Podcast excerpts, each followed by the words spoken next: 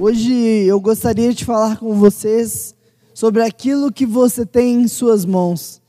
E nós, uh, na verdade, vocês como adolescentes, eu já passei dessa fase, mas é muito comum olharmos para dentro de nós e não acharmos nada de bom. É muito comum a gente procurar alguma forma de sermos usados, alguma forma de transformar o mundo e não encontrarmos nada de bom. Quantas vezes nós temos uma sede de transformar, de fazer a diferença, de impactar nossa geração, e a gente olha para dentro de nós esperando encontrar algum super dom, algum super poder, e não encontramos nada.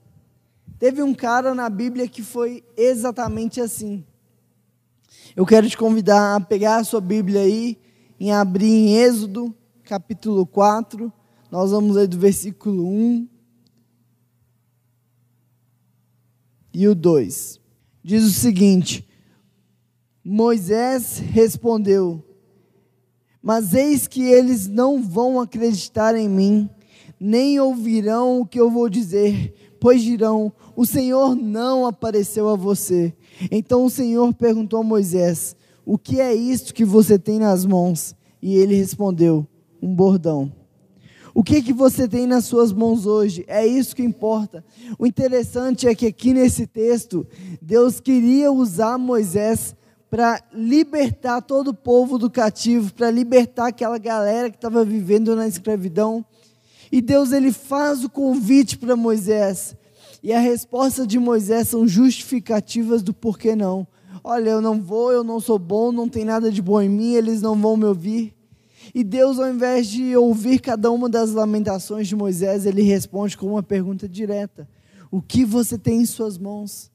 Talvez você tenha orado, tenha falado com Deus: Olha, Deus, eu quero ser usado, mas não há nada de bom em mim. Olha, eu gostaria de ser usado, mas eu não vejo nada em mim que possa ser usado. E nós temos o costume de nos auto-sabotarmos, dizendo que não há nada de bom em nós, que não somos, não somos bons em nada.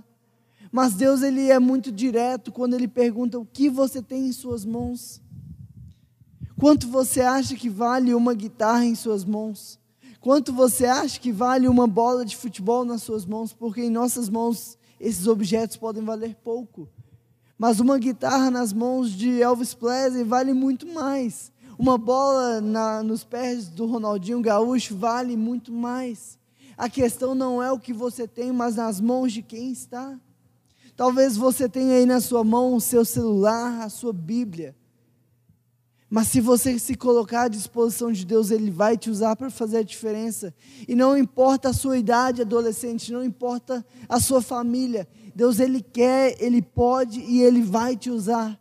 Mas você precisa se colocar na disposição dEle e falar: Deus, eu tenho até dificuldade de fala, eu não sei cantar, eu não sei pregar, eu não sou um bom aluno, mas eu quero me colocar à sua disposição.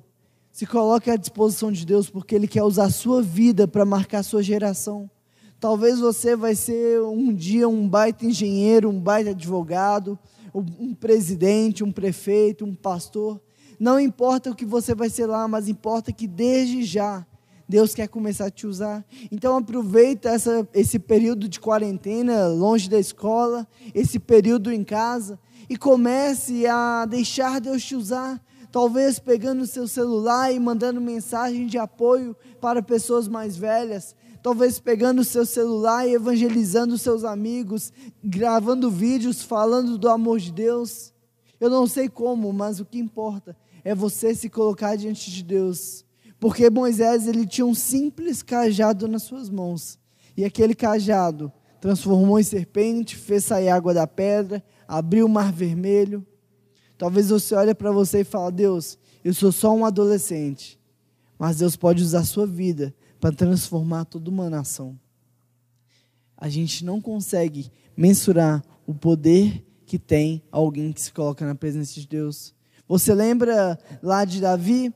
Ele era um jovem rapaz e com algumas pedrinhas ele derrubou um gigante. Lembra do menininho lá na multiplicação dos pães e dos peixinhos?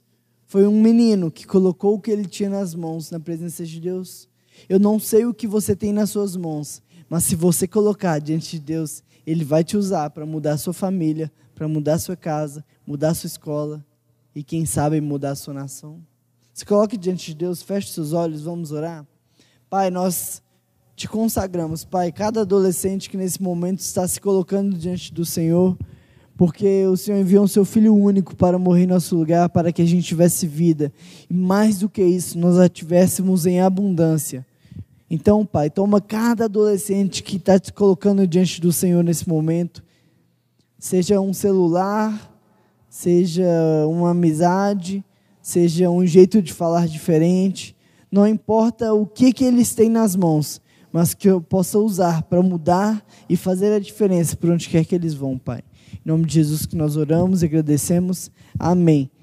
Logo, logo nós estaremos juntos. Aguente firme. Seja exemplo dentro da, dentro da sua casa. Ame os seus pais. Sirva, ajude.